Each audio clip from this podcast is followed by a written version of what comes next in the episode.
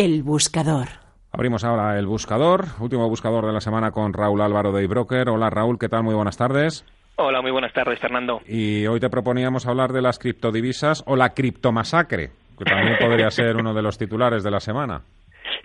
Sí, sí, cierto. Bueno, también la realidad es que el desplome es algo que más tarde, más temprano, pues bueno, eh, era lógico que ocurriese, sobre todo por las subidas abruptas que estamos observando y, y, porque se está o se estaba comportando, bueno, yo creo que todavía se está comportando como una burbuja. Entonces, sobre todo, si lo centramos un poco más en el Bitcoin, hemos visto un 50% de caída desde, desde máximos, de 20.000 a incluso llega a estar por debajo de los 10.000 dólares.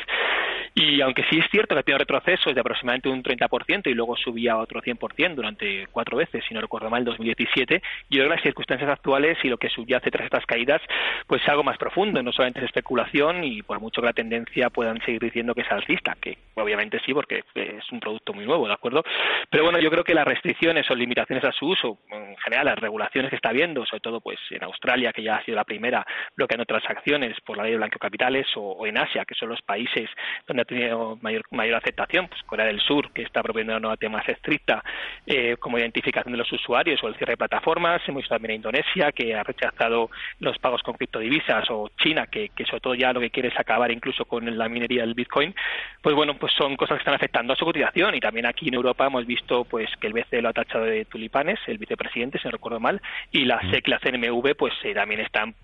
acotando pues bastante el comercio con, con criptodivisas. De hecho, ayer, si no recuerdo mal, también salió la noticia de que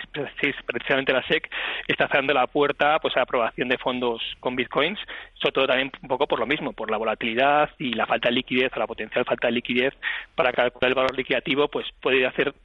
que los inversores, los minoristas, pues tengan dificultades a la hora de, de, hacer líquidas sus participaciones. Entonces, bueno, pues con todo esto, yo más que se habla siempre de divisa, criptodivisa, yo creo que se asemeja más bien a una materia prima, de hecho, como así lo cataloga en el mercado de futuros en Chicago, donde está incluido, y, y viendo otras burbujas, como por ejemplo metales preciosos como la plata, el movimiento es muy similar. De hecho, se ha utilizado sobre todo más para proteger de esa inflación en países como Venezuela o Zimbabue. Entonces, las fluctuaciones o las que tiene ahora mismo, pues creo que de una divisa, si no tiene un uso legal, no sea lo adecuado. Pero bueno, yo como ya comenté en alguna ocasión, creo que si 2017 fue la eclosión de las criptodivisas, 2018 va a ser o está siendo cuando se intente regular y la tecnología que tiene, si, si bueno, si es cierto que puede tener eh, de implementarse, pues eh, cosas bastante interesantes, los sistemas de pagos,